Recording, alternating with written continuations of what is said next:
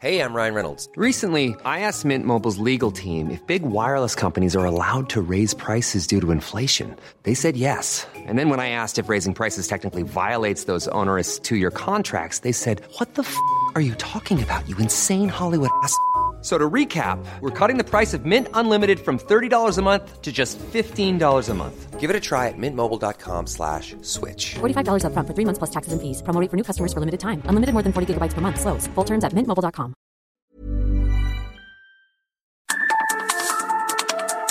Las coordenadas de la información. Con Alejandro Cacho.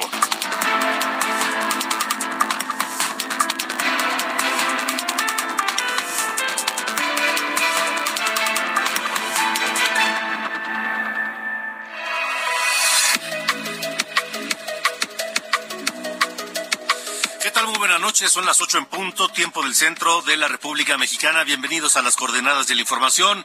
En esta noche lluviosa de jueves 25 de mayo de 2023. Yo soy Alejandro Cacho y les saludo a nombre del equipo Diana Bautista en la jefatura de información, Ángel Arellano en la producción y Ulises Villalpando en los controles. Y le agradecemos todos a ustedes que nos, que nos permitan acompañarles la próxima hora donde quiera que se encuentren, donde quiera que escuchen la cadena nacional de Heraldo Radio en todo el país o también Now Radio si es que nos escuchan en los Estados Unidos, pero también quienes nos sintonice en algún otro lugar del planeta vía Internet. Gracias a todos. Esto es las coordenadas de la información.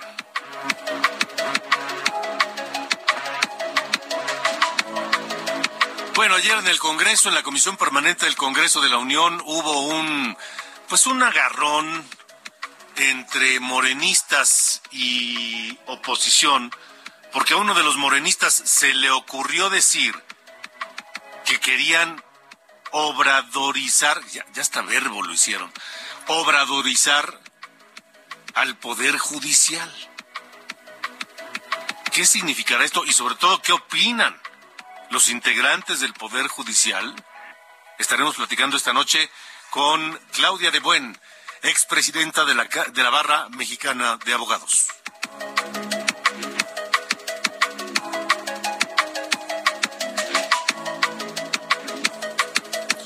También, también hoy se anunció que Grupo Carso del ingeniero Carlos Slim acordó comprar el 49.9% de una subsidiaria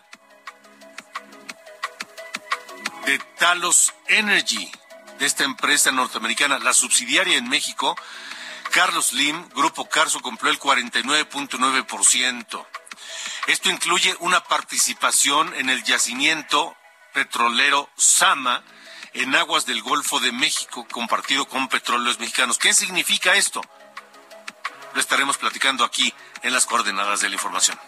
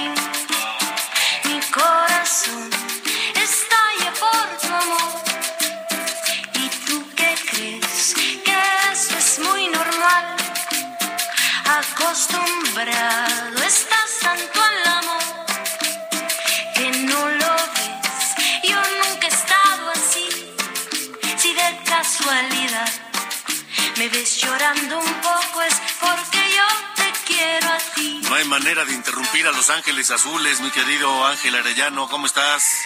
Así es, mi estimado Alejandro, buenas noches. Sí, esta gran canción que hicieron en colaboración con Natalia Lafourcade Y fíjate que hoy, pues más o menos a esta hora, yo creo ya está empezando el concierto de Ángeles Azules de Iztapalapa para Iztapalapa. Es el Así es. concierto que le organizó la alcaldía para las para celebrar a las mamás de Iztapalapa, Sí. un poquito pasado de la fecha, pero pues siempre es Pero buen no importa, no, no, ¿no? para nada, siempre es buen momento para los Ángeles Azules. Sí, sí, sí. Oye, el tema es la lluvia. Sí, fíjate que a ver si no les echa a perder el festejo.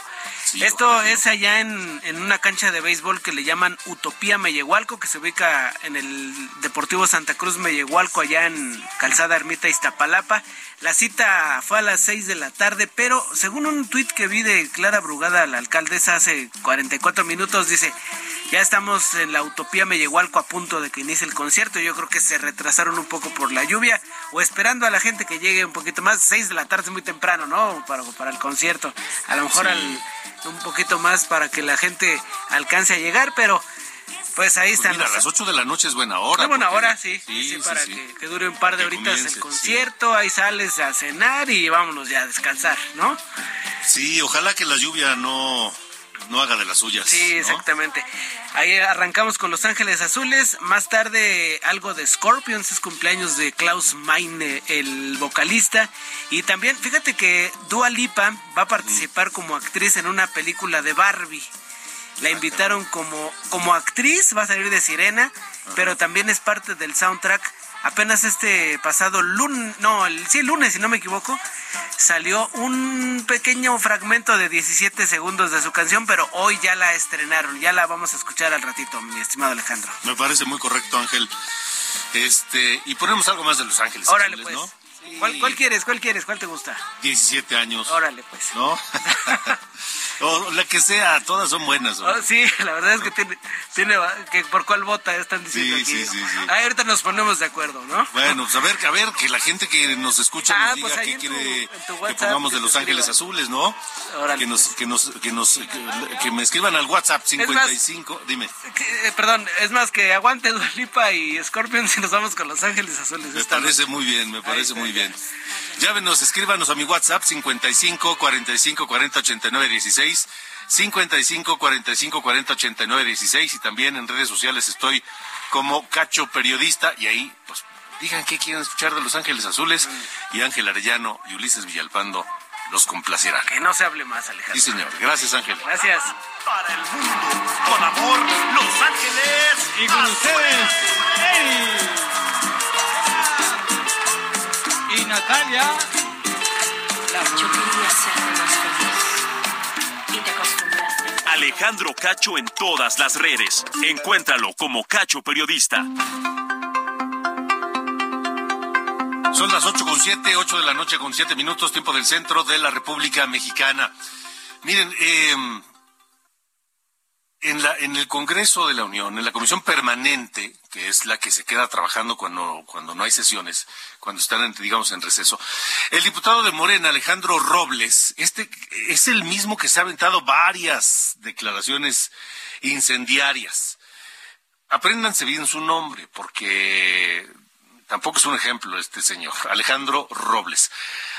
Advirtió en la tribuna, subió y dijo en el Congreso de la Unión que los legisladores de Morena y, aliados van a obradorizar al Poder Judicial. Escúchelo. Tendremos que llevar a un proceso de elección a ministros y ministras para que tengan que dar la cara al pueblo de México y no sigan en la oscuridad. Eso es lo que precisamente está implicando hoy el Plan C y si no les gusta, iremos más allá. No vamos a, conformarnos con una reforma profunda al Poder Judicial. Haremos la constitución humanista que México requiere del siglo XXI. Vamos a obradorizar el Poder Judicial porque tienen que vivir en la justa medianía. Y eso puso los pelos de punta a toda la oposición, a todos, a panistas, a priistas, a perredistas, a todo mundo. Y subió entonces a la tribuna el senador del PAN, Julen Rementería, que además es el coordinador de los senadores panistas, y escuche cómo contestó. Una verdadera joya. Tenemos que modificar el poder judicial de este país. Hay que obradorizarlo. No me chingue. No me chingue. No puede ser esto.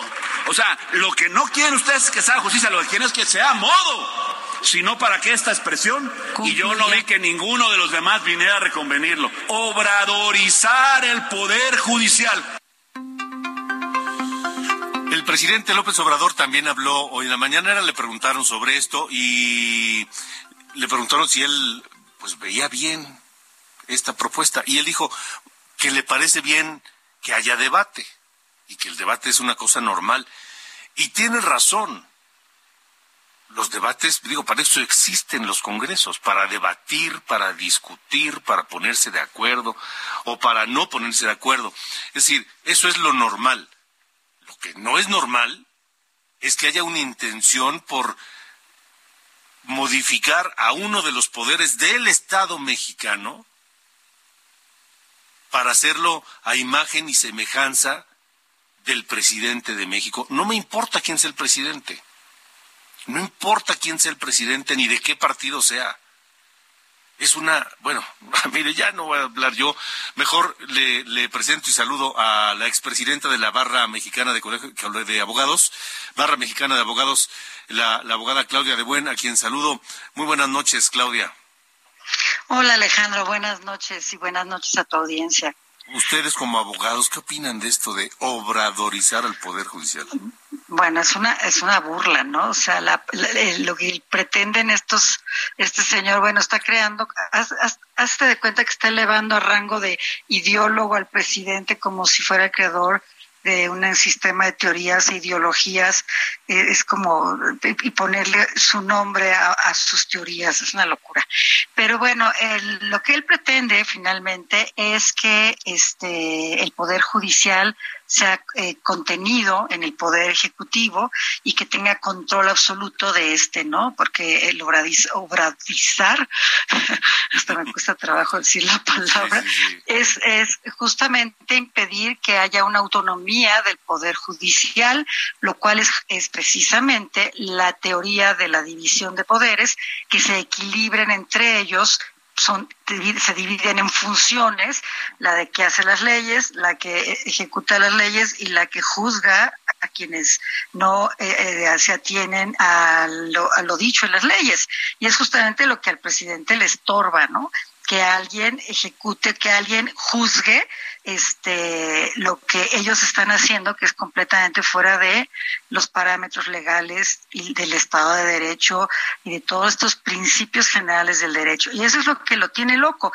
Hay el artículo 116 de leerte son dos renglones. El poder público de los estados se dividirá para su ejercicio en ejecutivo legislativo y judicial y no podrá reunirse dos o más de estos poderes en una sola persona ni depositarse el legislativo en un solo individuo. Entonces, como verás, es, es una, la división no es capricho, es la historia de, muchísimos años, ¿no? Y entonces, bueno, pues este señor sí está, se salió de sus casillas completamente. y si ya tenemos un, uno de los tres poderes del Estado eh, hiper personal, presidencial, somos muy presidencialistas, porque el poder ejecutivo recae en una sola persona, lo que no ocurre con los otros dos. Pues ahora lo que quieren es que haya un segundo poder que también pues recaiga en la misma persona del presidente, ¿no?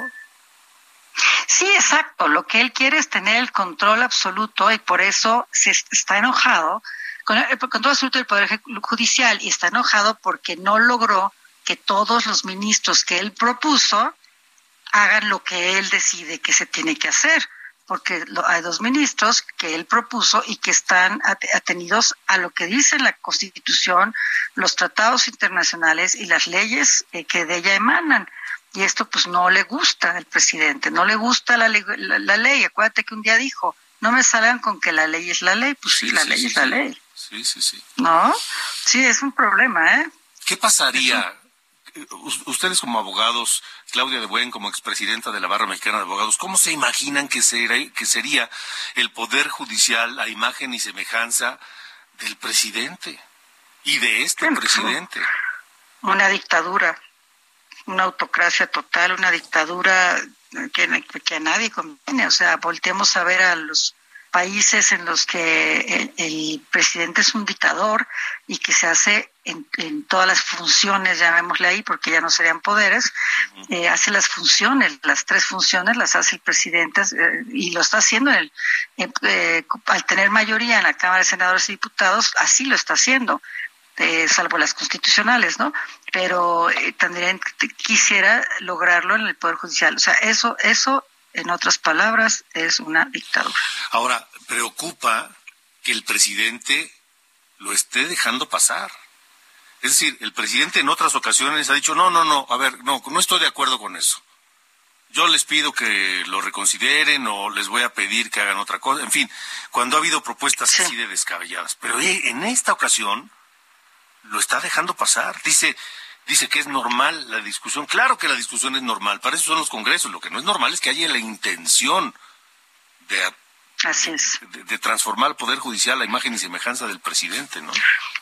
Sí, es una, una aberración que se quiera elegir a los ministros que son altamente especializados, abogados, juristas de cierto nivel, con ética, una trayectoria impecable, y que los quieran hacer por elección popular a través de los partidos políticos. Entonces, ¿a quién, a quién, van, a, a quién van a responder?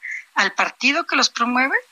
o, a la, o la ley. Y eso es lo que quiere el presidente quiere que, que, quede gente, la gente que él considera que va a hacer, a seguir con sus planes, ¿verdad? Que no ni siquiera considero yo que en realidad es una transformación que le convenga al país. Es una transformación que tiene un poquito de acá y un poquito de allá y, va un poco a capricho de lo que se vaya sucediendo, porque él mismo ah, eh, señaló en su campaña política lo que no iba a hacer y está haciendo justo lo contrario de lo que dijo que no iba a hacer. Está privatizando, está este, eh, eh, tomando las, eh, los aeropuertos, etcétera.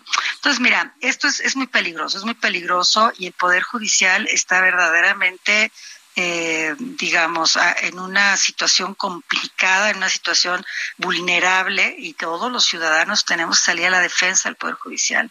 Ustedes los comunicadores lo están haciendo magníficamente bien. Nosotros los que podemos hacerlo a través de un tuit y alguien nos leerá y los que podemos hacerlo en otras vías y conferencias, pues tratar de generar una conciencia de que lo que está haciendo no es una transformación realmente, es una concentración del poder.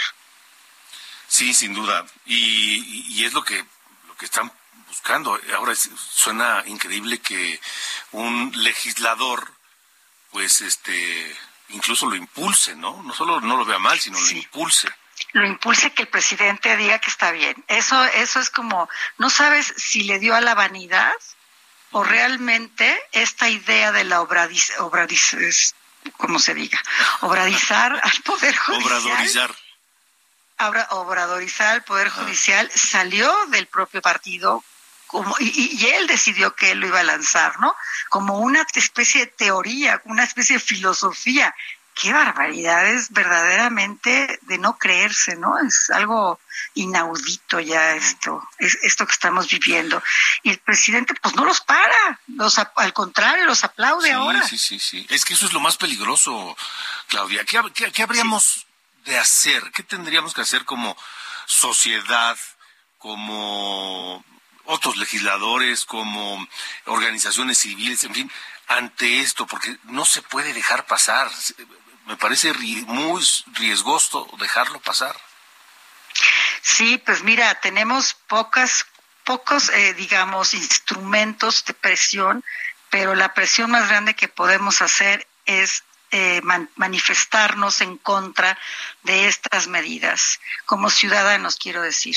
¿Sí? Y, desde luego a quienes afectan, pues inmediatamente hacer eh, valer a través de la vía judicial amparos, controversias constitucionales, eh, etcétera, hacer, hacerlo valer por esas vías, porque al final de cuentas todavía existe el respeto a las resoluciones, entre comillas, ¿eh? porque por ejemplo la del INAI no le han hecho ningún caso, ni se lo van a hacer, este, la de que se designe un, comisionado, pero mientras se pueda todavía, eh, eh, digamos, mientras pueda trabajar el Poder Judicial con ocho de los ministros a favor de la legalidad, del Estado de Derecho, pues tendríamos que apoyarlos por todos los medios. O sea, los medios son eso, manifestarlos, decirlos. El domingo hay una manifestación eh, en este híjole, no sé en dónde es, pero yo voy a ir, por supuesto. y, hay que hacerlo, hay que, la ciudadanía tiene que salir y que no, no va a ser tan fácil que obradoricen al país. no va a ser tan fácil. Y para eso tenemos que salir a votar tenemos que salir a votar. Bueno, pero por lo supuesto, esa es la manera más importante que tenemos de manifestar nuestro nuestro disgusto en este caso con lo que está pasando, ¿no? O nuestro favor con lo que queremos que suceda. La verdad es que la ese es el, instrumento que tenemos los ciudadanos. Pero la palabra es importantísima, Alejandro, importantísima. Y ustedes tienen esta capacidad, que bueno, Gracias, Claudia. Gracias por haber eh, dado estos minutos para nosotros. Con mucho gusto. Un abrazo. ¿eh? Buenas noches. La expresidenta de la Barra Mexicana de Abogados, la eh, abogada Claudia de Buen. Eh, 8 con 20. Hoy el presidente llamó a Ricardo Mejía, el candidato del PT a gobernador de Coahuila, a que no lo use en su campaña. Porque dice, yo no tengo ninguna relación con él. Esto dijo López Obrador. Aclarar de que yo no tengo relación con eh, Ricardo Mejía. Aquí estaba con nosotros y eh, se fue sin decir adiós. Y no quiero que se use mi nombre, porque yo no tengo relación con él. Así de claro. Este, se me hace un acto de deshonestidad el estar utilizando mi nombre para una campaña. ¿Y qué dijo el propio Ricardo Mejía? Vamos contigo, Alejandro Montenegro. Buenas noches. ¿Qué tal? Muy buenas noches, Alejandro. Te saludo con gusto desde Coahuila. Pues no tardó mucho Ricardo Mejía en contestar a las palabras del presidente Andrés Manuel López Obrador mientras se encontraba en gira por la región eh, norte del estado como parte de su campaña. Bueno, pues eh, en un video le contesta a López Obrador y dice que él en ningún momento ha usado su imagen eh, que no ha usado tampoco su nombre durante su campaña y que las fotografías que pueden haber circulado de ellos dos juntos, bueno, pues son del pasado y que no representan su campaña. Sin embargo, bueno, pues eh, yo te puedo comentar que, eh, que sí lo ha hecho, que él en reiteradas ocasiones durante sus eventos se ha manifestado como el representante de la 4T, como el representante del proyecto de López Obrador. Sí, cierto, y, eh, bueno, pues vamos, vamos a, eh, pero vamos a escucharlo, Alejandro, para eh, ver lo que, lo que dijo exactamente Mejía. Venga. Solamente quiero aclarar que en mi propaganda de campaña, en mis volantes, no he utilizado el nombre de él ni la imagen de él. Seguramente en otro momento hubo fotografías donde aparecemos juntos que andan circulando pero en la campaña electoral no he usado su nombre. Yo estoy defendiendo a Coahuila y desde luego que no meteré, como no debe meterlo nadie, al líder de las instituciones nacionales, al presidente de la República, en un tema electoral. También. Sí, te escuchamos, Alejandro también, bueno, pues también él decía que él mantiene, que él respeta profundamente al presidente López Obrador, que, eh, que nadie de los que están en la contienda debe usarlo precisamente para su campaña. Y bueno, pues él decía que no lo había usado en su propaganda y en sus folletos, sin embargo, bueno, pues en cada oportunidad, en cada evento de campaña que tiene, él se ostenta como el representante de la 4T y de López Obrador, y bueno, pues en su mensaje también señalaba que eh, su objetivo solamente es velar por los intereses de Coahuila y bueno, pues eh, este discurso de meter a la cárcel a los exgobernadores de Coahuila. De acuerdo, Alejandro Montenegro, gracias. Muy buenas noches. Hasta luego, buenas noches. Es cierto, Ricardo Mejía Verdeja sí ha utilizado a la 4T y ha dicho que él es el verdadero representante de la cuarta transformación del presidente López Obrador en Coahuila. Lo ha dicho varias veces durante su campaña. Es cierto. Ahora, híjole, que el presidente haya dicho esto a unos días de la elección, ah, no me parece si está rayando, no sé si está rayando la, en una violación a la ley. ¿Se fijan cómo ha cambiado el lenguaje de las campañas y los candidatos? Ahorita le voy a hablar de eso en un momento más. Vámonos a la pausa. Este es uno de los grandes temas de los enormes ángeles azules que están esta noche dando un concierto en la alcaldía Iztapalapa con motivo del Día de las Madres. Súbele. Es jovencita y ya es mi novia. Amigos, sabes, acabo de conocer una mujer que aún es una niña. Sabes, tiene los 17 aún.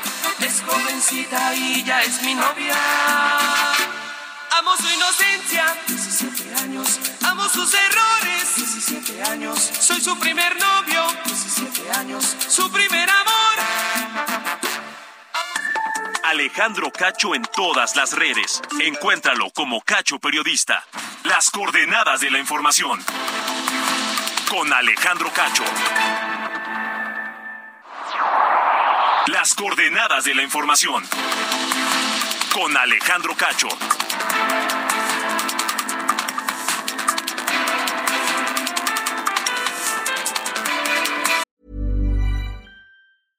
Ryan Reynolds here from Mint Mobile. With the price of just about everything going up during inflation, we thought we'd bring our prices down.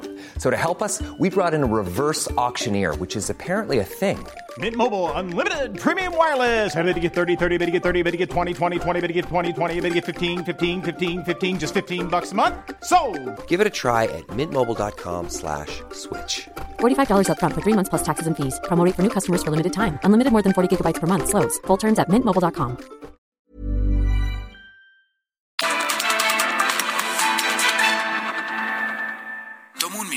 piensa en tu momento favorito. Esas vacaciones en familia, por ejemplo. Ahora piensa en las empresas y en los empleos que hay detrás. El de Juan que conduce autobuses. El de Mari que trabaja en el restaurante. Empresarios y colaboradores trabajamos para que a todos nos vaya mejor. Cierto. Radio y Televisión Mexicanas. Voz de las empresas. Consejo de la Comunicación.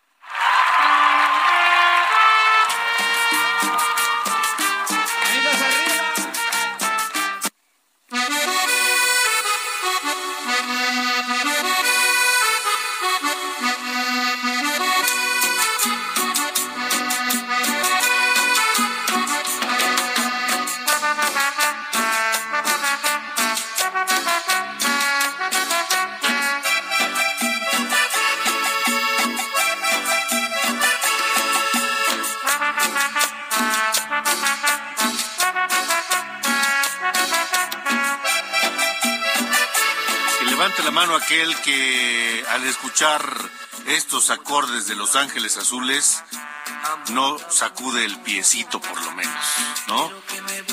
Imposible, imposible. Y este de sus, este tema, uno de sus más grandes éxitos, con mayor razón. Es ¿Cómo te voy a olvidar?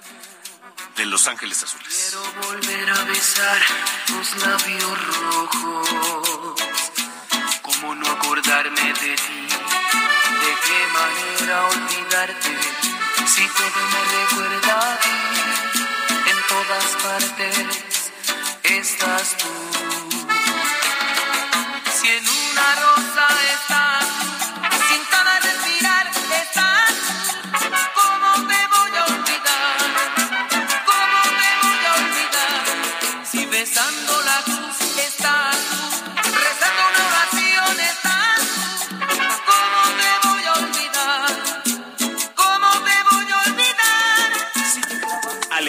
Cacho en todas las redes. Encuéntralo como Cacho Periodista. Buenas noches, soy Diana Bautista y les saludo con el resumen de noticias. La Fiscalía de Puebla informó que ya fueron identificados los asesinos del periodista Marco Aurelio Ramírez, ataque ocurrido ayer en Tehuacán. Los presuntos responsables no han sido detenidos.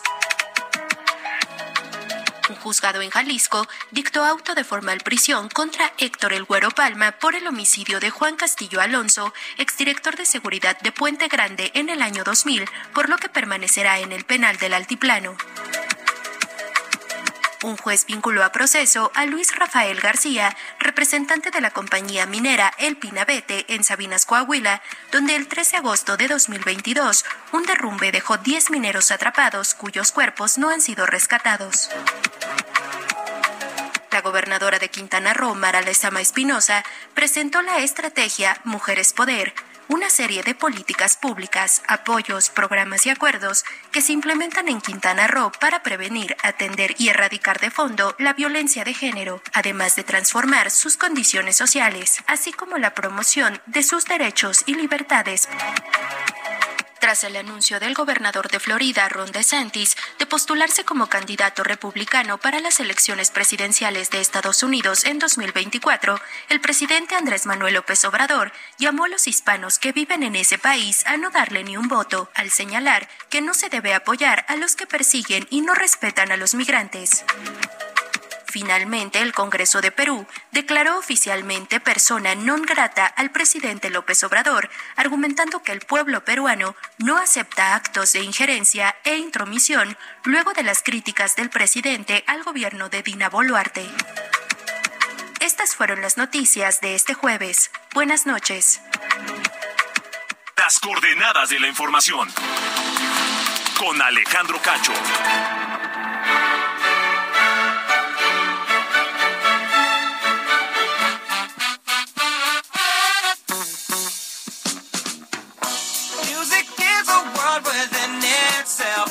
No me digas que tú no sacudiste el pie con Los Ángeles Azules, mi querido Ángel. Ángel, Digo, Ángel, ah, no, perdóname, bien, Carlos Ángel, Allende. Carlos Allende, Carlos Allende, Sir Allende. Estimado, sí, claro, no, es, es, es involuntario, o sea, Es el, el querer ra- raspar el guarache con Los Ángeles Azules es un es parte del instinto que tiene cualquier mexicano cuando este cuando nace. Es que te guste las cosas picantes y Los Ángeles Azules. O sea, Exactamente, viene ya exactamente. como de fábrica, mi estimado. Así Pero sí, es. no, eso innegablemente. Digo, cada quien tendrá sus favoritas, ¿no? Personalmente Sí. yo no soy fan de 17 años, Ajá. pero bueno, igual si te sale en la boda, no vas a decir que no. Oye, eh, temas este, tanto importantes, igual que nos da hoy la encuesta nacional sobre discriminación que publica el INEGI, sobre, eh, pues digo, se habla mucho, ¿no? El tema discriminatorio, eh, clasismo, ¿no? Ahora el, presidente que lo trae siempre a, a sus mañaneras, el clasismo, racismo y distintos temas, ¿no? Que tienen que ver con discriminación. Y digo, es un tema importante, al menos en nuestro país, porque po- es, es un país muy variopinto, ¿no? Tiene muchas este, eh, muchos ingredientes ¿no? que vienen en, la mezcla de lo que es el mexicano y no, eh, no podemos dejar pasar al menos los resultados ¿no? que tiene y publica hoy el INEGI en esta encuesta nacional sobre discriminación. Que mira, el punto eh, exacto o, o el dato central es que 21.8 millones de personas se dijeron ser discriminadas en algún punto del año pasado, ¿no? El 2022. Eso es 24% de la población.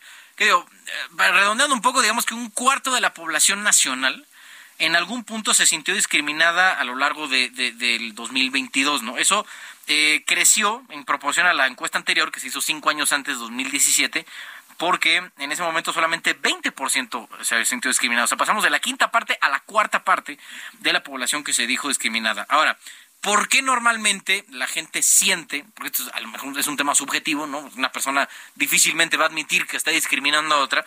Entonces, sintieron que se eh, que fueron discriminadas el 30% por su forma de vestir o arreglo personal, ¿no? O sea, se ve que eh, seguimos eh, actuando, ¿no? La mayoría de nosotros como eh, el clásico de como te ven te tratan, ¿no?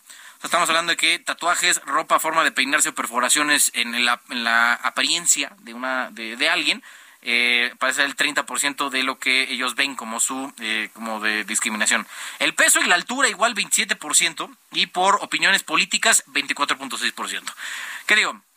Si tiene en nada de esto más que a lo mejor en la parte de la de la apariencia personal se tiene injerencia, ¿no? O sea, la cosa es que al final pues, digo, si tienes una opinión política, pues la tienes, ¿no? Esa es la tuya y se acabó. Pero bueno, ahora, los estados con más casos de discriminación son en orden Yucatán, Puebla, Querétaro, Ciudad de México y Jalisco. Ese es el top 5.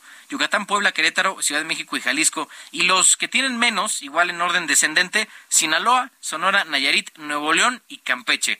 O sea, mira, es muy curioso ver cómo Campeche y Yucatán están en polos están opuestos. ¿no? No, no, Sí, no, sí, en sí. polos opuestos. O sea, Yucatán eso, es el primer están- lugar. juntos Ah, están juntos geográficamente. Sí, es rarísimo. O sea, porque Yucatán es el primer lugar y Campeche el último.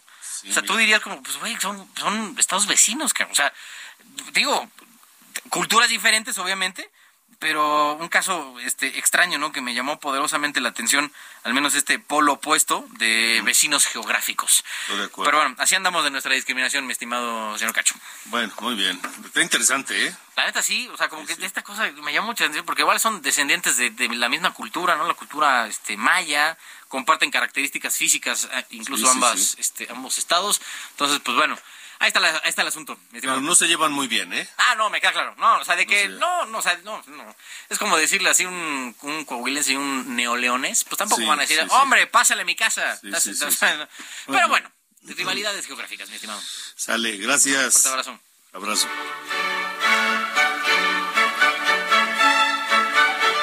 Las coordenadas de la información. Con Alejandro Cacho. Continuamos, son las 8 con 39, 8 de la noche, 39 minutos.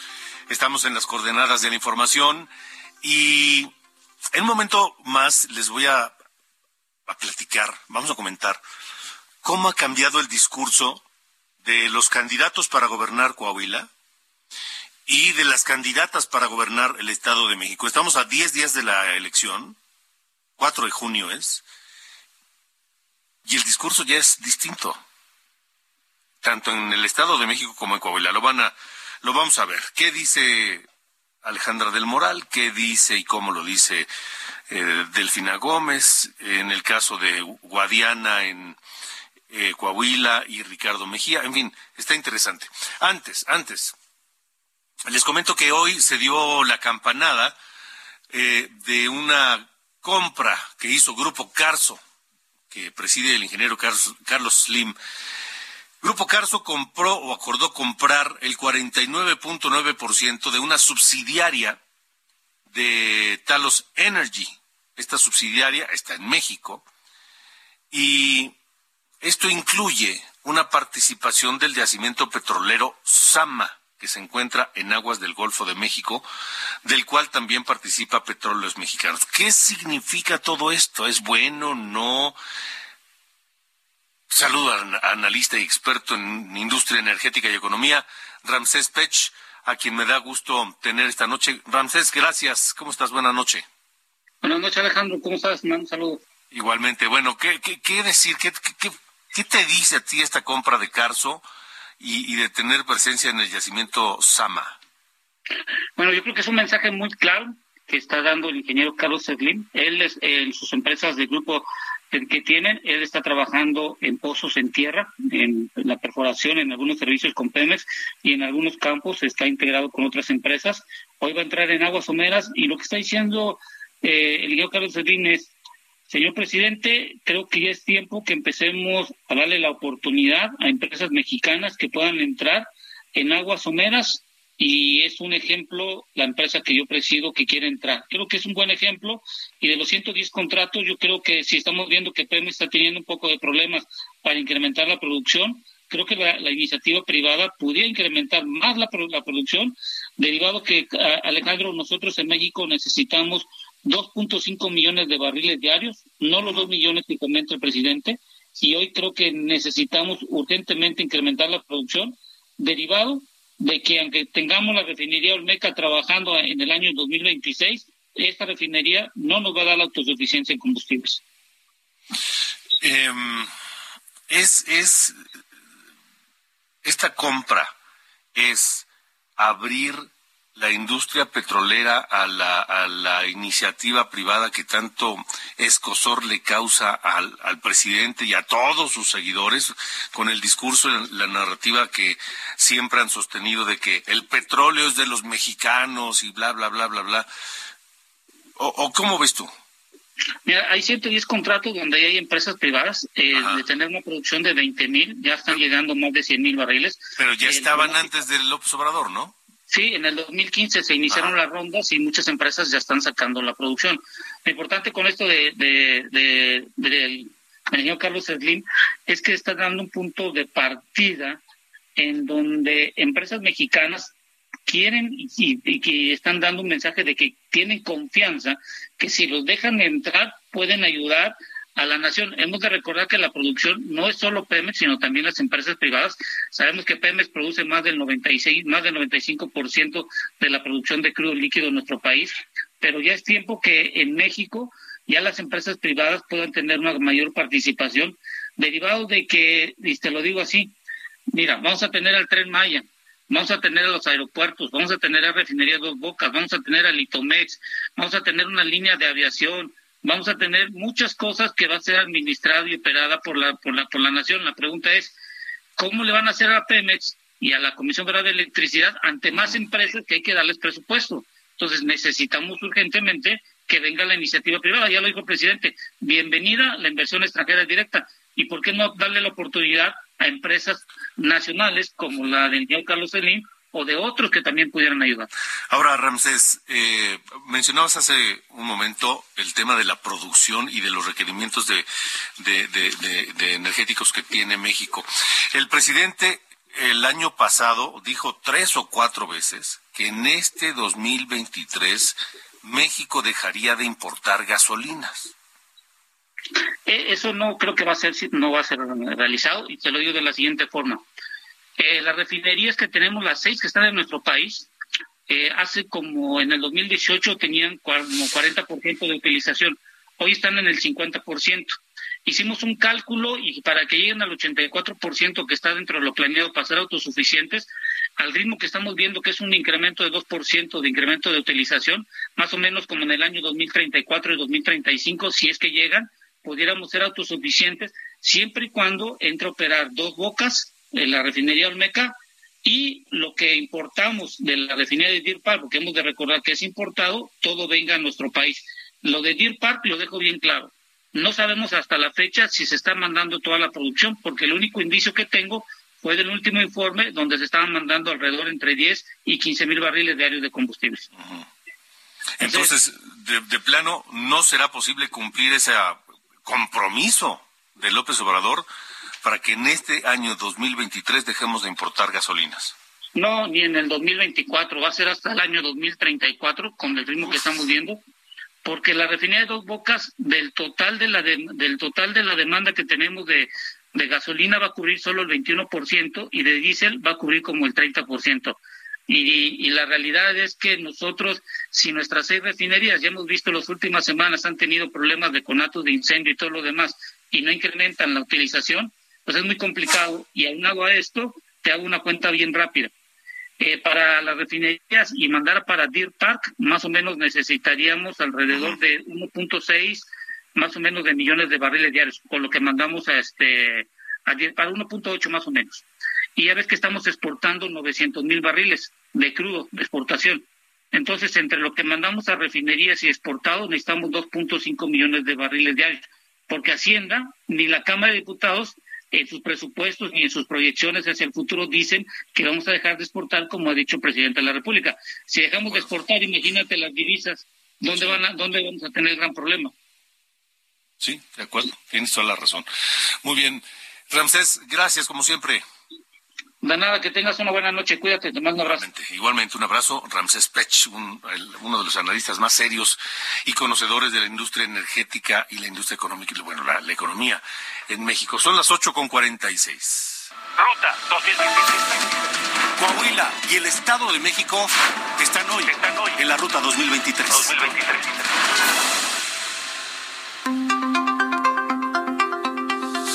Bueno, vamos a la información de las campañas en el Estado de México. Y en un momento más les comento cómo, cómo han cambiado, porque el discurso de Delfina Gómez hace dos meses cuando inició su campaña es muy distinto a eh, el discurso que está sosteniendo hoy. Lo mismo Alejandra del Moral. Y todo comenzó a partir del debate del 18 de mayo.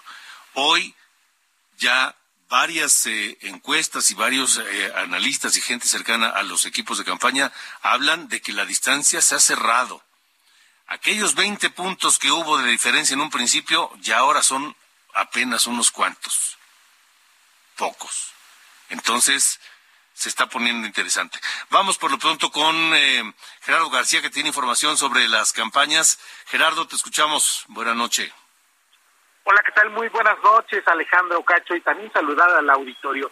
Así de que acabe la campaña por la gubernatura mexiquense, la candidata de Va por el Estado de México, Alejandra del Moral Vela, llamó a sus seguidores ir por los indecisos y afianzar el voto. Resaltó que los partidos que la postulan ya han sumado a millones de ciudadanos que no son militantes. Este jueves la política de Cautitlán Izcalli concluyó su gira por la zona sur en la que ofreció dar todo el apoyo al campo, así como ganaderos y productores al ofrecer créditos y también políticas públicas. Al hacer uso de la palabra del Moral Vela, enfatizó que necesitan ganar la gubernatura y evitar que en el Estado de México venga una cara de destrucción, es decir, la de Morena. Por ello, convocó a que militantes y simpatizantes vayan a convencer a los que todavía eh, están indecisos a quién le darán, eh, a quién están indecisos, a quién les darán su voto, y es que dijo, eso hará la gran diferencia, y con este día ya cerró eh, precisamente su gira por esta zona sur antes de que inicie ya con los cierres de campaña, que será a partir del sábado. El reporte desde el Estado de México. Gracias, Gerardo. Gracias, buena noche. Ese por el lado de Alejandra del Moral. ¿Qué hay del lado de Delfina Gómez? Vamos contigo, José Ríos. ¿Qué tal Alejandro? Muy buenas noches, te saludo con gusto a ti y a quienes nos escuchan por la señal de Heraldo Radio. Bueno, te informo que este jueves Horacio Duarte Olivares, quien es coordinador de la campaña de Delfina Gómez Álvarez, aseguró que este domingo 4 de junio la candidata ganará de manera contundente en las elecciones, pues aseguró que habrá una distancia mayor a un dígito entre ella y su contrincante, la priista Alejandra del Moral Vela. En conferencia de prensa realizada en Toluca, Duarte Olivares señaló que hasta el momento no existe ningún indicio ni elemento sólido ni real que permita su poner que la contienda por la gubernatura mexiquense se ha cerrado. Esto como lo viene sosteniendo la priista Alejandra del Moral, y aseguró que al contrario, la distancia entre Delfina Gómez y su adversaria cada vez es más amplia. El, el coordinador morenista aseguró que solamente en este año se han difundido 96 encuestas de diversas empresas y en las que todas ellas se dan las preferencias electorales a favor de la candidata morenista. Entre ellas hay que destacar, Alejandro, se encuentra la encuesta realizada por Heraldo Media Group, en la cual, pues bueno, recordemos la candidata morenista también cuenta con una amplia ventaja. Por otro lado, Alejandro, eh, te comento que Horacio Duarte aseguró que en esta siguiente semana se realizarán cuatro cierres de campaña en distintos puntos del estado, comenzando por Toluca, posteriormente por Valle de Chalco y después entre lunes y martes acudirá a municipios del norte del estado de México y será hasta el miércoles que será un mega cierre de campaña en el municipio de Texcoco, lugar donde recordemos que comenzó esta campaña de la candidata morenista en donde más, pues este cierre será en su eh, municipio del cual es oriundo. Este es el informe que te tengo de las campañas desde el Estado de México. Alejandro, muy buenas noches. Muy bien, gracias José. Miren, tanto en Coahuila como en el Estado de México están cambiando los discursos, porque estamos a pocos días, diez días ya de la elección, y se, este, empiezan los cierres. Eh, eh, al principio de las campañas, hace dos meses, mes y medio, Delfina Gómez presumía los 20 puntos de distancia o más de 20 puntos que, según sus encuestas, llevaba sobre Alejandra del Moral. Y así permanecieron, pasaron días, semanas, etcétera, y del lado de la alianza PRI-PAN-PRD no sacaban números. De hecho, no los han sacado nunca, no han hablado de ello. Pero el día del debate del 18 de mayo, el segundo debate entre Delfina Gómez y Alejandra del Moral. Alejandra del Moral cerró preguntándole a Delfina Gómez si va a respetar el resultado de la elección. Y Delfina Gómez no contestó, guardó silencio. Ahí Alejandra del Moral le dijo, ya te alcancé y te voy a ganar. Lo mismo dijo Delfina Gómez. A partir de ese día, el discurso de Alejandra del Moral ha sido ese. Ya los alcanzamos y les vamos a ganar. Y por supuesto sigue diciendo que las propuestas que trae y demás y pidiendo a la gente que salga a votar. Bueno, el discurso de Delfina Gómez de, de decir, llevamos 20 puntos de distancia, más de 20 puntos de ventaja, no sé qué, ahora, ahora es llamar a votar para arrasar Eso es lo que quiere Delfina Gómez, es lo que llama, es el discurso. Es que no es necesario que, salgan a votar, hay que arrasar, dice Delfina Gómez. Y lo dice en un tono tanto de preocupación. Lo cierto es que varios analistas y varias fuentes cercanas a los ambos equipos de campaña aseguran que la distancia se ha reducido que ya son cinco, siete puntos, hay quien dice que son cuatro puntos de distancia. La clave será cuánta gente salga a votar el 4 de junio en el Estado de México. Ojalá, ojalá todo aquel que pueda votar salga y vote. Ojalá. Por el que quiera, pero que vote. Y en Coahuila, pues Armando Guadiana le decía traidor a Ricardo Mejía hace un mes, mes y medio, y desde hace unos días le está llamando para que se sume a su campaña. Entonces están tratando de hacer todo porque no ven posible alcanzar o reducir la ventaja que hay allá en Coahuila. En fin, así han cambiado los discursos. Nos vamos. Nos vamos con Los Ángeles Azules y otro, otro de sus grandes temas. El listón de tu pelo, ¿cuál más? Pasen buena noche, hasta mañana. Hasta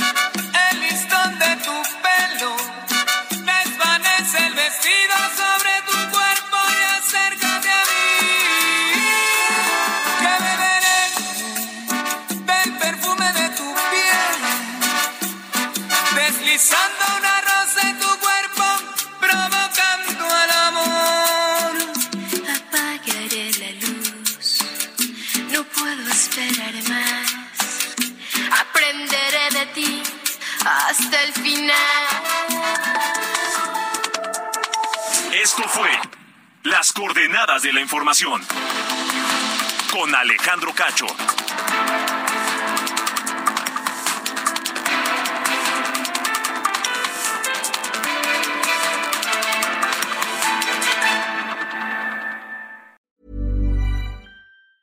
Planning for your next trip?